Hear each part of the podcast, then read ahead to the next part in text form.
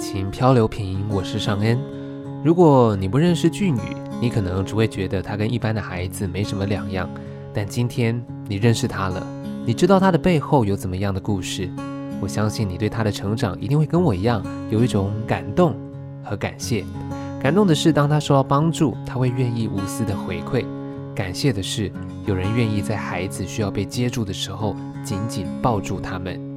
今天特别来到三峡地区拜访小草书屋的创办人俊哥以及副校长珍妈，想知道他们为什么愿意为这一群孩子努力和付出。欢迎俊哥以及珍妈，你们好。嗨，大家好。林俊成，小草书屋及青草职能学院创办人，回乡推动三峡地方产业。二零一五年成立小草书屋，成为高风险家庭孩子的课后陪伴据点。筹立青草职能学院，协助孩子习得一技之长。阮家珍，小草书屋副校长，孩子们口中的珍妈，卸下多年教育工作者及公部门馆长的身份，满腔热血投入书屋的工作，陪伴孩子，影响每一个成长的历程。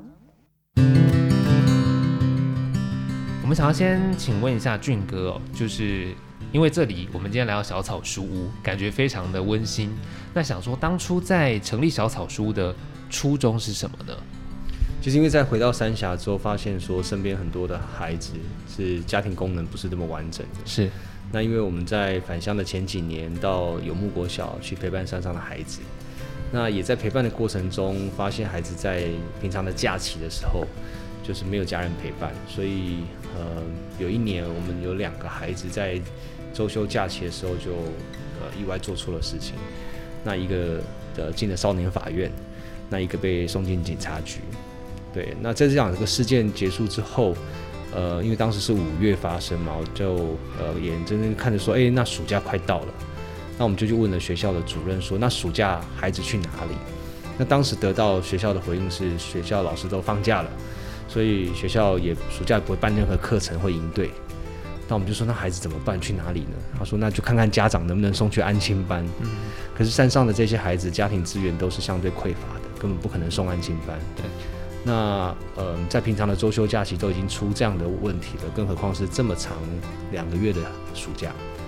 所以后来我们就想说，那是不是我们来办课程？那我们也没钱，那怎么办课程？就找，我们就想说，那我们就找身边的朋友，大家一起来认养课程嘛。那我自己就开始去找身边的朋友，然后我也认养一堂游泳课，然后也找了呃退休的校长王秀云校长也来认养一堂课，就这样我们就凑了十个人，就把暑期的课程就开办起来。那也因为暑期的课程一办就连续办了四年，四年后，其实在这四年的陪伴过程里面，也看到孩子的学业成绩是一直拉不上来的。那有的孩子就是毕业要上国中了，可是学业程度只有小学三四年级。那其实这是一个呃蛮蛮严重的状况啊，因为我们都知道说，当他如果只有小学三四年的程度，可是要上国中，那国中的课业压力又更大，那铁定是跟不上的。那果然，我们就孩子就毕业上了国中啦。后来就因为呃在学校里面也没有学习成就，然后跟老师又有冲突，后来就被记过，然后就中辍就离开校园。所以回过头看到这几个中辍孩子，觉得很可惜啊，因为其实。呃，本质上也都不错，可是就在体制里头是没有办法得到一个好的照顾的。那其实我们也也意识到一件事是，如果我们在社区陪伴孩子，只有做暑假，其实是不够的。那这件事情，我们呃，就是几个志工伙伴，大家在讨论说，那怎么办呢？后来的答案是，这件事如果真的要改变孩子，唯一的方式就是每天每天跟他相处，每天每天去影响他。日积月累，一点一点去改变，这样，对，所以一五年才把书屋成立起来。这样子的一个想法跟概念，当初是因为听起来是有种把这边的孩子都扛起来的感觉。为什么会有这样子的一个想要努力的目标呢？嗯、其实我觉得，呃，一方面我很幸运啊，虽然说我在成长的路上，我的呃父母亲也比较早分开，然后呃也遇过父亲常年酗酒、家暴的问题。其实我知道，在这样家庭长大的孩子，他的处境。那我说我幸运，是因为我一路上都遇到很重要的生命的他人。那我觉得这些孩子也一样，他们也需要一个重要的他人出现。所以那小草书屋这个名字的由来是，其实当时在呃为这个空间在取名的时候，书屋是从台东孩子书屋的这个概念来的，因为我们当时呃认识陈爸。然后在台东资本也带了社区的孩子，那，成立台东孩子的书屋，所以我就希望能够，我就跟陈爸讲说，陈爸，我我想要在三峡，我说你在台东，我们在新北三峡，然后我也成立这样的据点，我就是把书的概念带进来，然后呢，我在想象说，我们的孩子，我接触到的孩子都很像，我们常常在看到那种，呃，在街角会看到那种杂草。它其实就长在夹缝中，里面也没有太肥沃的土壤，可能有时候也淋不到雨水，但它就活在那。那我想象是这群孩子就像这样的杂草一样，但如果有人好好去灌溉它们，多给它一点肥料，多给它一点水分、土壤，它可能会长得不错，或者有一些小草可能有一天会开花，会会长成一棵大树，所以就取名叫小草书屋。嗯，在二零一五年成立至今呢，陆续在三峡这边。呃，有服务过大概多少的孩子了吗？一直到现在已经超过两百五十几个学生了。嗯，对。所以预计呃，通常服务孩子到多大年纪？我们一直从小学一年级一直到国高中。对，那其实陪伴是没有停止的，因为孩子就像自己的家人一样，像自己的小孩一样。嗯。那随着他年纪成长，那陪伴的模式不同。比如说像昨天我们在练北管，也有一个呃，已经呃。现在高中，但是他就是在美发店工作，他就昨天就突然就晃来了，对，就是他想到就来了，然后就来来讨拍一下，然后 取取暖，然后就是说说他最近的近况这样。子，就是。这里就像孩子的家一样，他随时想回来就回来，就像很多 我们在讲说北漂的南部小孩，当你去台北工作了，你想回家的时候就回家，对，看看家人，那家人就还在那边，对，那书就像这样子，就是一个家的感觉。对，所以呃，怎么样子的孩子会是你们的算是服务的对象呢？呃，我们服务的对象就是说，我们都是跟三峡地区的这些国中小学。呃，去连接，那由学校的辅导室去呃转接这些个案。那这些个案的挑选，就是家庭的功能比较薄弱的、经济的弱势，或者是原住民、新住民的孩子这样。那甚至有的孩子是伴随他有可能有其他的特殊的状况，呃，学习力啦，或者是说有情绪障碍、雅斯伯格啊等等，就是我们常开玩笑说。就是学校里面重症的孩子啊，可是这些孩子通常都在学校里面是受到高度关注的，然后学校很头痛的孩子，那书这里汇集了十几所，就是学校比较头痛的孩子在这里。那在这边，因为刚刚陆续服务过两百五十多个学生。我想问一下，因为这个空间其实可以容纳的这个人数应该是有限的，嗯，所以会不会在这个人数上面会有一点限制？就是可能有一些孩子你想关怀，但是因为这边的空间容量的一个状况，然后有一点就是可惜没有办法就是提供协助。嗯，其实空间的部分是还好，那是因为三峡其实也蛮大的，对啊，那新北是第第二大的这个的区，嗯，那有其实有些呃学校是比较靠山边的。然后比距离比较远的，像沉浮啦、有木啊这一带，是我们平常真的比较难去照顾到的的区域。对，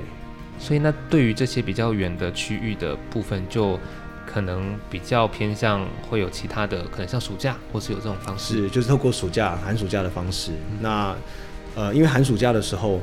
孩子在嗯。呃家庭就是还是要工作嘛，爸爸妈妈或者是他的他的照顾者是需要工作的。那这段时间就输的人数就会比较多，嗯，啊，因为学校一定会转介进来，然后我们寒暑假的学生人数就比较多。那其实我们也一步一步也是从三峡这个地方慢慢往外走，就是因为呃，我们三峡跟大溪跟莺歌这里叫大三莺地区，对，那我们希望说在。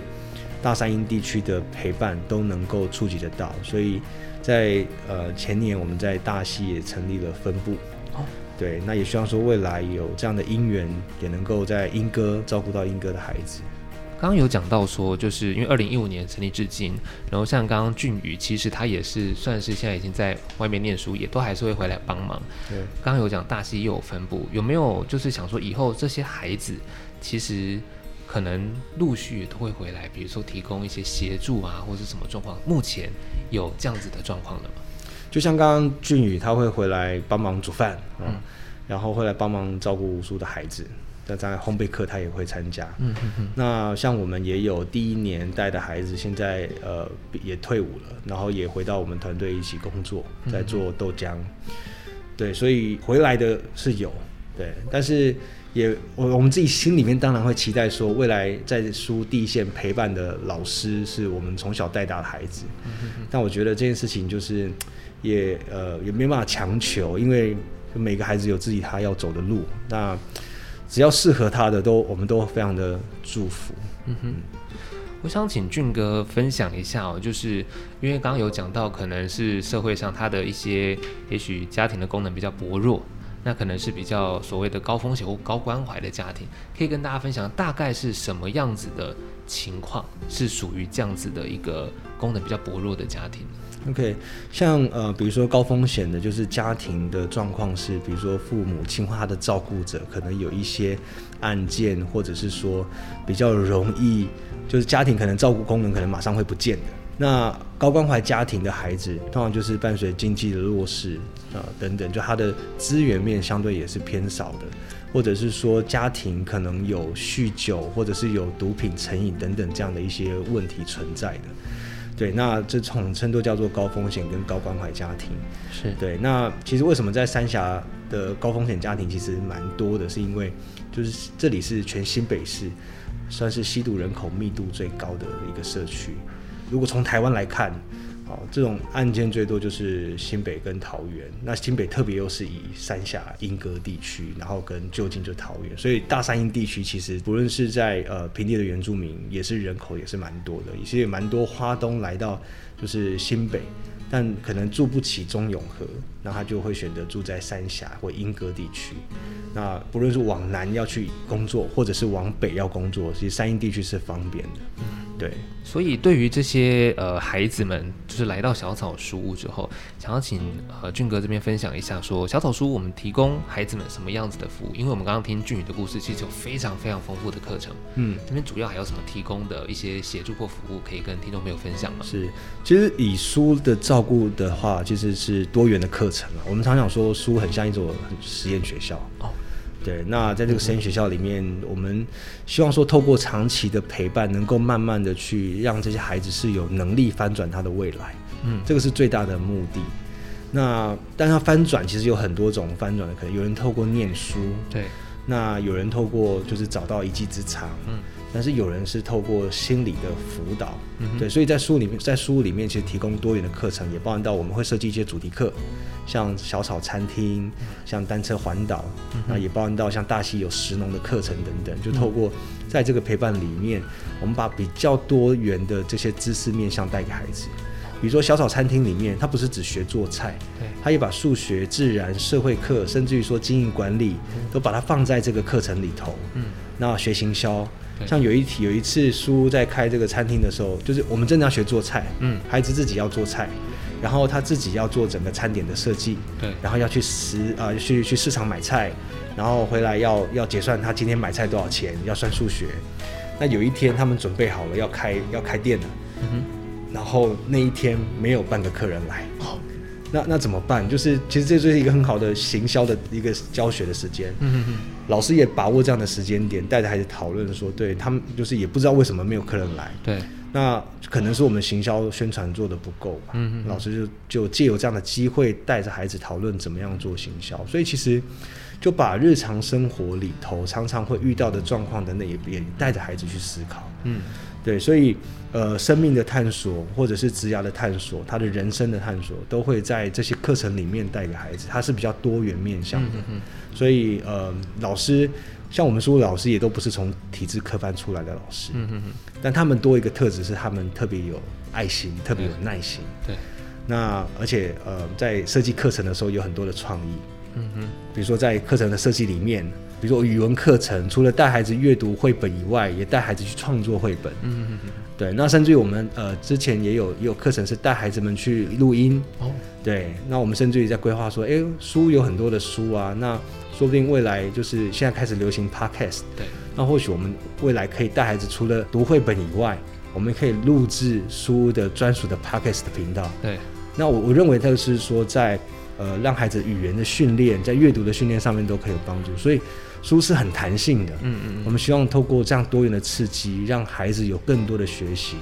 像环岛也是一样，他不只是要去骑单车完成一环岛一周的壮举，是，而是他在过程里面，他要学习写企划书，他要去规划行程，他要做简报，嗯，他要去跟企业陌生提案拜访，对，所以这个过程里，他要训练他口语表达，训练他的胆识，他要培养他的自信，嗯哼，所以透过这一点一滴的过程当中，让每一个孩子都能够找到未来翻转他的人生、翻转家庭的能力，嗯。是听俊哥这样分享，其实是等于让他们从所谓的日常生活去学习更多不同的一些，不管是技能或是方向。但有一个重点，好像就是对于他们的一个陪伴，好像俊哥一直很强调的是陪伴这件事情，是，是有呃特别有什么样子的，就是想法，就是针对陪伴这件事情吗？其实陪伴这件事情哦，我觉得其实珍姐应该讲，也可以讲蛮多的。她其实呃，珍姐。她之前也也不是在这个呃体制外的这种单位来服务，她反而是在公部门的场馆里头。对，那她后来来到书屋这段时间，我想她在对陪伴这个定义，她也应该有蛮多的心得可以跟大家分享。呃，我我觉得陪伴这件事情，其实是等于是你落实的怎么样走进去孩子的心里。对，因为我觉得其实呃，我觉得书里面每一个孩子。其实等于是你如果能够走进去他的心里面，把那一把钥匙打开了，其实陪伴就落实在生活当中。所以就像刚才俊宇一样，对，我觉得他会在书屋里面得到那么强的安全感，然后学习到那么多的不管是生活的技能，甚至于我觉得他今天这样侃侃而谈，因为有他自己本身去提出来的。对，那我觉得这三年来我看到就是书屋里面带着孩子，每一个老师、志工，那不管是在课程的设计、外部的资源，还有我们在陪孩子走过他生命中。每一道关卡，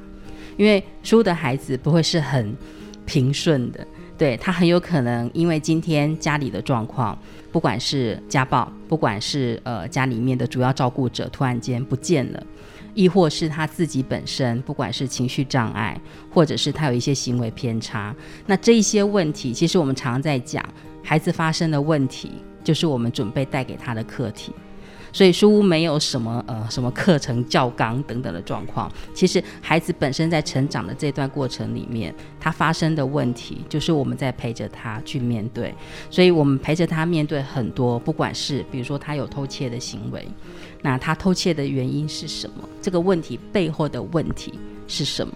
那遇到情感的问题。对，他怎么样去跟人际相处，甚或是男女之间怎么样去相处，甚或至我们自己本身心里面也曾经很痛的，就是我们陪伴的孩子，可是他在网络上面，不管是被网络霸凌，或者是网络性剥削，这些问题都是我们曾经陪着孩子去面对跟走过。所以你问我陪伴的价值，我觉得最简单就是你怎么样走进去这个孩子的心里面，他愿意对你敞开心门。这样子其实就落实了。呃，有一次有一个媒体在在在采访孩子的时候，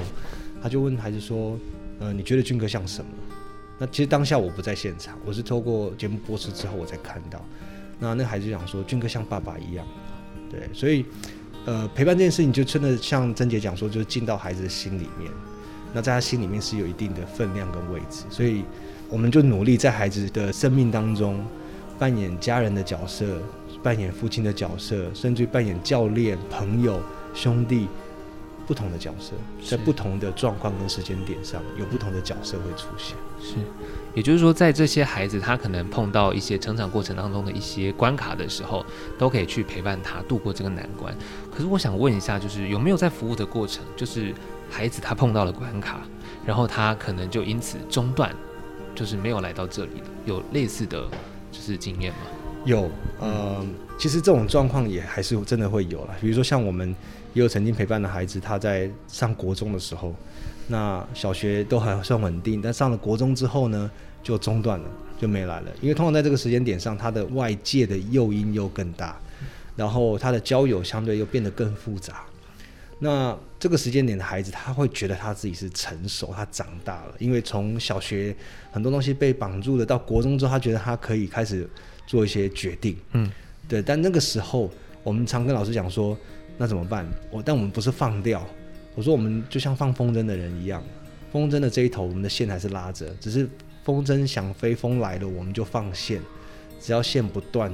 有一天风筝要回来的时候，我们就收线。所以像。这样的状况也遇过，然后也有孩子就是后来可能又真的意外，不小心又又做错了事情，比如说骑摩托车，然后就是被抓了。那这种时候他就会回头来 寻求对协助，或者是遇到一些状况的时候就会回头来来找我们。对，我觉得我可以补充一个，其实刚刚提到是大概孩子的状况，其实在书屋也有正向的状况。对，因为我觉得其实我们存在最大的目的，真的就觉得如果有一天书屋不复存在了。对，那就表示这个社区里面其实没有再需要我们需要去照顾的孩子。对，所以其实像书里面也有一些孩子，他刚进来的时候，可能因为呃，比如说父母亲的离异。或者是说家里的主要照顾者一下子，比如说工作或是他的身体的状况，所以当他被送进来、被转介进来的时候，其实书屋在当下，我们等于是协助这些主要照顾者，他其实有一个喘息，或是他一个阶段性的一个部分。那我们之前也碰过，就是呃，在书屋大概待了一年两年的孩子，那当他的爸爸妈妈们就是遇到婚姻的问题，可是他们彼此之间后来磨合好了之后，其实完成了之后他就回家了。就是他等于是爸爸妈妈，不管是经济上面或是情感支持上面都好了之后，其实他们就再回到自己的原生家庭里面去。所以我觉得这件事情其实也带给书屋另外一个想法。对，我觉得如果我们陪伴到这样子的一个地步，然后让这些社区里面的家里的功能可以提升上来，我觉得这件事情也会是另外一个价值。嗯，对，让这些一般刚刚讲到喘息这件事情，让孩子不至于会在。忽然之间发生了这个状况，没有地方去，没有人照顾，但是陪他们度过之后，他们是可以回归家庭，有继续这样子的正常的生活。这样，我也想问一下，因为这两年啦，就是疫情，其实应该对于很多的产业都是有很大的影响。因为书屋其实提供协助、提供服务，就是人的一个凝聚嘛。那因为疫情的关系，对于书屋有没有造成什么样子的影响？呃，我我觉得疫情这件事情，呃，对每一个人的生命历程都写下了很特殊的一页哈。嗯嗯嗯。那我觉得，呃，书屋其实去年，我觉得刚开始疫情的时候，其实我们大概就已经开始有一些想法，对，因为呃，一旦真的是停课不停学，等于是这些孩子他就不能回来书屋了。嗯。对，那对于每一天我们都看到的孩子，每一天我们都接触到的孩子，当他不能出现在我们面前的时候，这件事情的难题其实就出现。可是。是，我觉得就像刚刚俊哥讲的，我觉得我们在陪伴他们的时候，其实重点是不能去放手。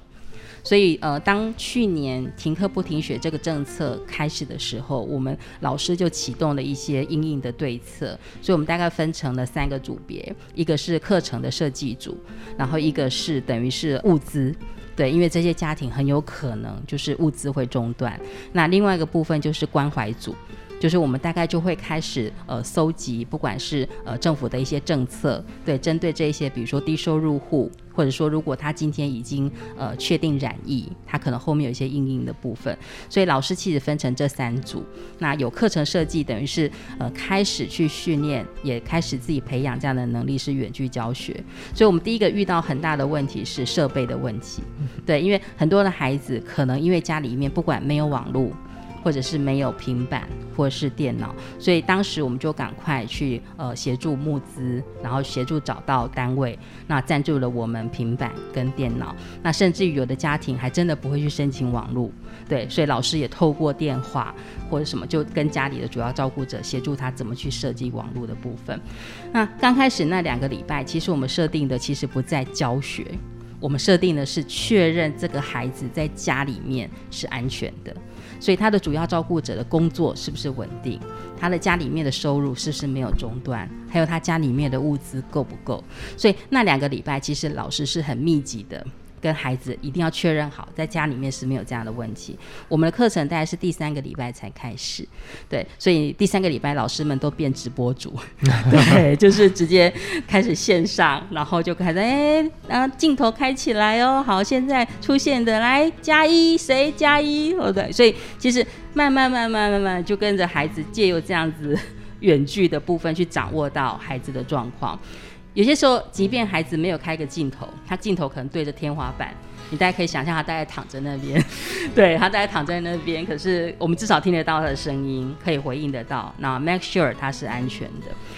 后来到了暑假的时候，本来想说，哎，好像暑假应该是可以回来的。那 who knows，暑假其实更严重，对，所以我们后来暑假的时候，其实发展的课程就更广。那我举一个例子，比如说每一年都会带孩子去环岛，那疫情关系不能环岛怎么办？那就线上啊，对，所以老师们就动用他自己的人脉，就把全台湾他所有的朋友就讲说，那你带着那个手机现场，然后马上跟孩子现场连线，然后介绍。像我印象很深，我们有一个朋友就住在花莲。对，因为环岛通常孩子都会骑着单车到花莲，所以那一天，呃，老师的朋友就用手机，然后边骑着摩托车，然后边用手机这样告诉大家他住的地方是什么，然后沿着海岸线等等的状况。那除了这个之外，其实我们甚至于老师还发现，因为孩子们真的很爱吃，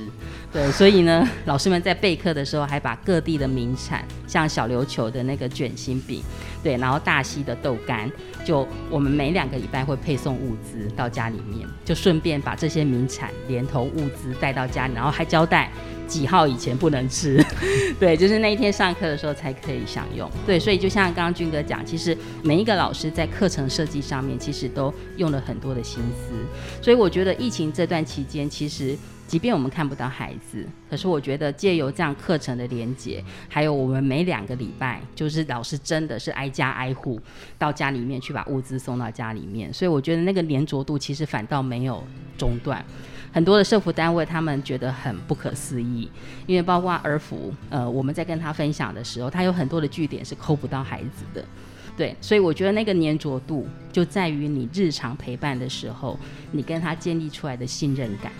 对，那我想问一下，疫情期间这样子的方式啊，然后到后来孩子们继续回到书屋来嘛，他们有没有什么反馈说，哎，这样子的方式跟以前的方式？哦，他们疫情之后回来第一天超开心，嗯、对，因为疫情刚开始很开心，对，第一个礼拜不用去学校，超开心的，对，什么事都不用做，对，然后也不用写功课，也不用到学校去，所以大概第三个礼拜、第四个礼拜，孩子就觉得开始很无聊。对，因为他开始没有同台，嗯，对，他只有在家里面面对他自己或者是他的家人，嗯，所以其实我觉得在暑假那段期间，其实书屋存在很大的价值，是他可以跟别人就算不能碰到面，可是可以在视讯的课程里面，大家彼此打招呼，那甚至于讲一些五四三二一的，嗯，对。那后来疫情之后回来现场，我觉得那个呃更开心，然后更就是不会有突然间一下子没有见面的距离感。那反倒他们会更珍惜，因为那时候第一周我还问他们说，要不要在家里面再上个远距，他说不要啦，对，他们就觉得说在现场里面是会比较开心一点的。嗯哼，对，所以其实陪伴这件事情，他们也是很直接感受到，其实还是现场的那种感觉是不一样的。嗯，我想问一下，就是因为刚刚有听到我们小草书屋，然后其实在大溪有分布，听起来算是相对来说在这个。呃，关怀陪伴这件事情算是比较成功的。那能不能跟听众朋友分享，就是一般如果说呃大众或地方社区，因为其实可能都会有这种高风险高关怀的孩子，那一般要怎么样子去做到呃接住他们，让他们不至于说可能像刚刚讲到做了很多可能偏差的行为，但没有人关怀关注他，可能以后就真的是慢慢的就走偏了。一般大众或是社区可以怎么做呢？呃，其实我觉得一般大众如果真的要这样开始投入像书这样的陪伴，其实我觉得多少还是有点困难。嗯哼。但我觉得可以做的是，先从你自己孩子身边的同才先开始关心。哦。对，因为这是最容易的事情。那从孩子身边的同才，你就更容易的去做简单的陪伴。嗯哼。不论说你知道哪些孩子他的家庭功能比较不好，那你简单的可以邀请孩子到家里面来提供他的基本，比如说晚餐。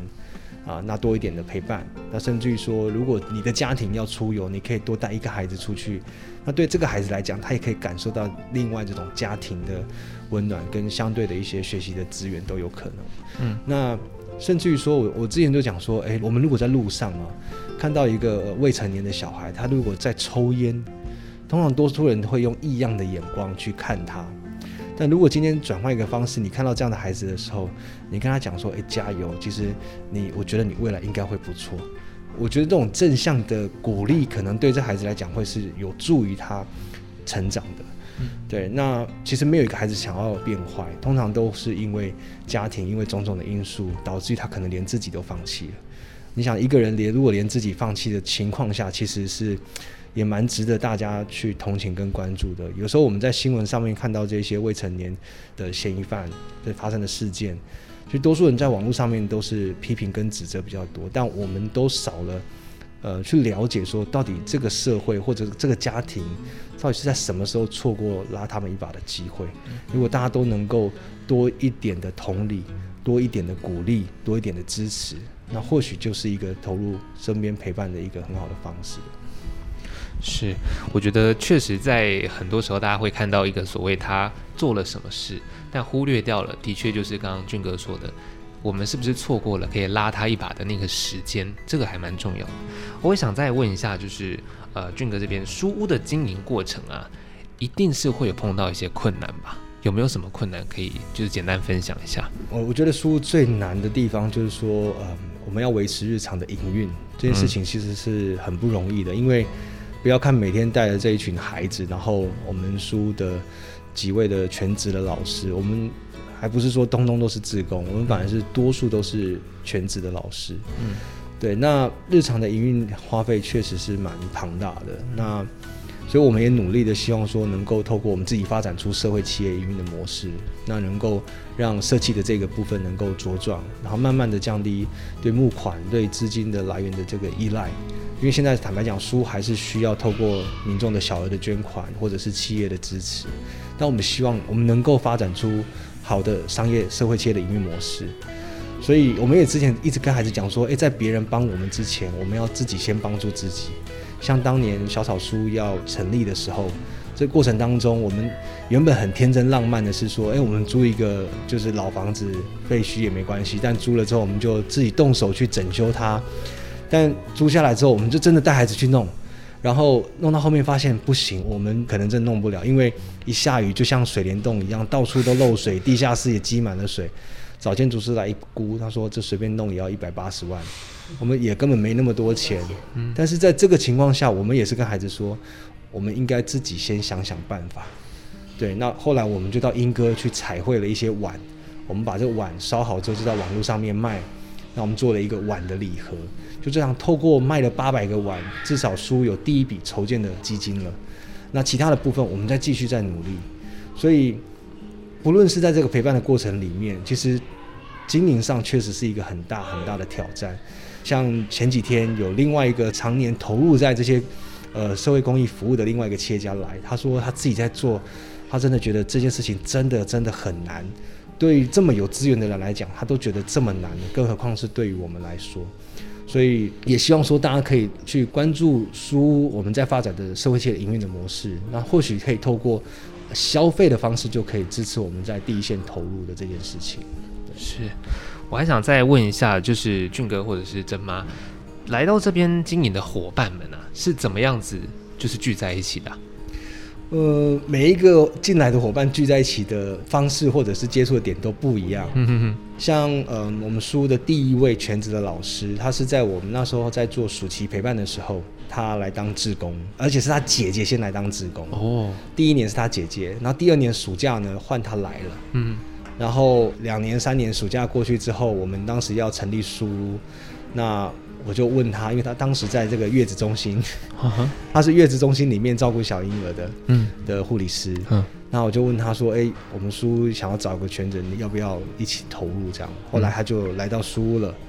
那第二位老师也是过去曾经来带过我们书课程的终点的老师，嗯、那后来他也加入进来。对，其实每一个人进到书或者是进到呃社会界，都是不同的方式。甚至我们过去也有实习生来到甘乐实习，那后来就留下来，嗯、哼哼一直到现在也大概快七八年了。嗯，所以其实有很多的人，他们可能来到这里，接触到你们的理念，然后发现也许他自己也有爱心，刚好。一起来完成这些事情。是。好，今天非常谢谢俊哥还有真妈跟我们分享好多好多故事，我们觉得真的是非常非常精彩，谢谢两位，谢谢谢谢。